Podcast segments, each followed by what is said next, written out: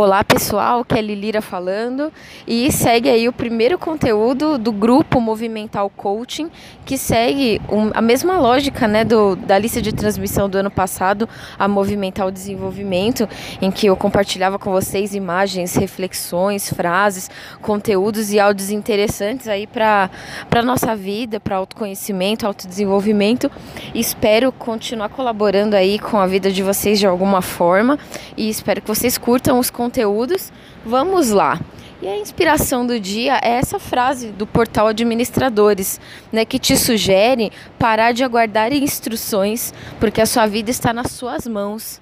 Sabe, gente, é... às vezes eu, eu tenho observado que muitas pessoas elas têm aí uma situação, algo a ser resolvido, e um, dos fatores que mais paralisa a tomada de decisão e a solução de problemas é você não saber por onde começar. É você não saber o que fazer.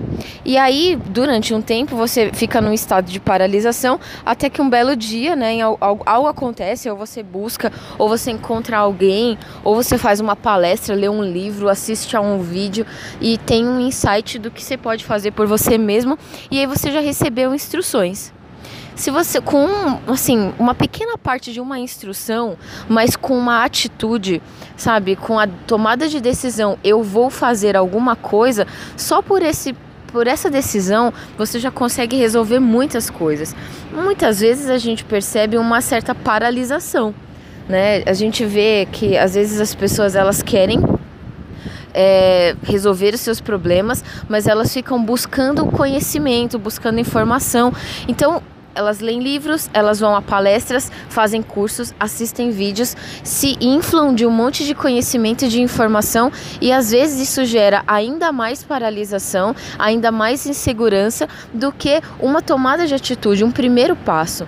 Olha, por meio de um primeiro passo, muitas oportunidades podem se abrir, mas a insegurança de dar o primeiro passo, ou a resistência, ou o comodismo, ou a falsa sensação de que você precisa de mais instruções, pode te manter paralisado e evitar que você conquiste aí as soluções ou, ou os objetivos que você está almejando, né? Eu queria chamar a atenção também para uma coisa que eu tenho percebido que é, o excesso de participação em cursos, né?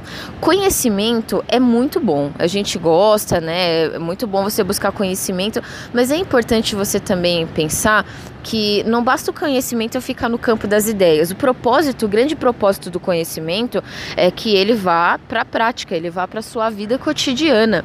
Então, qual é a dica que eu gostaria de deixar e a reflexão que eu deveria, que eu gostaria de deixar?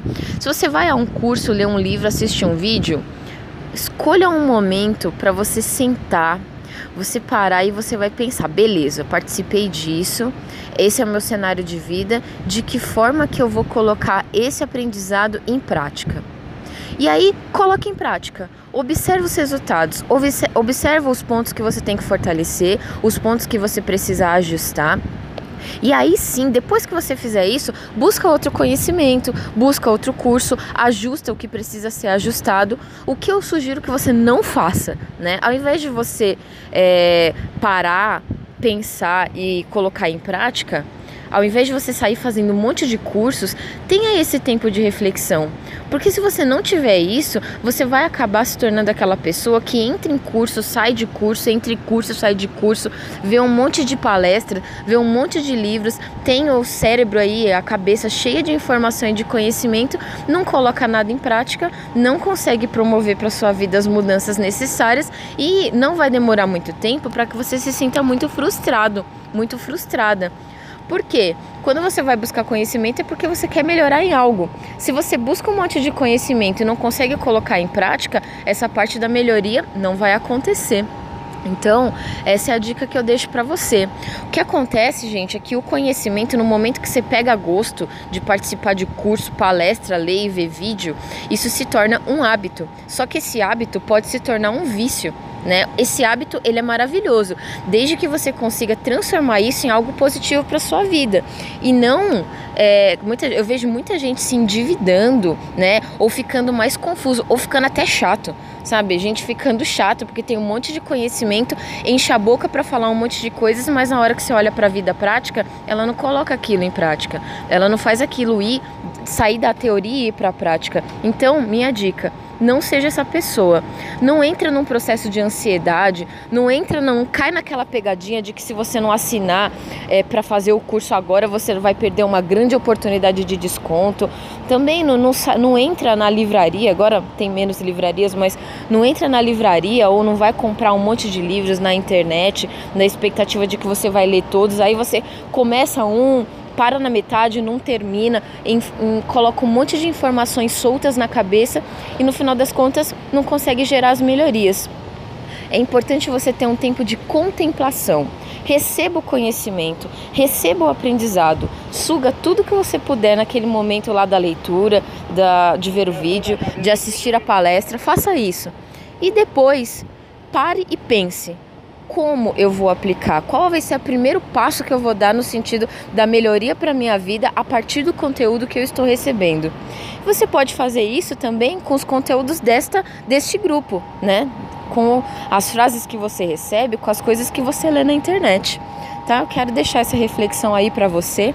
Espero ter colaborado aí com a sua vida. Não saia correndo em busca de conhecimento. Conhecimento aqui um pouquinho, prática ali mais um pouquinho e passito a passito você vai ver a transformação acontecendo na sua vida. Bom, espero que você tenha gostado desse conteúdo. Um beijo a todos e até o próximo.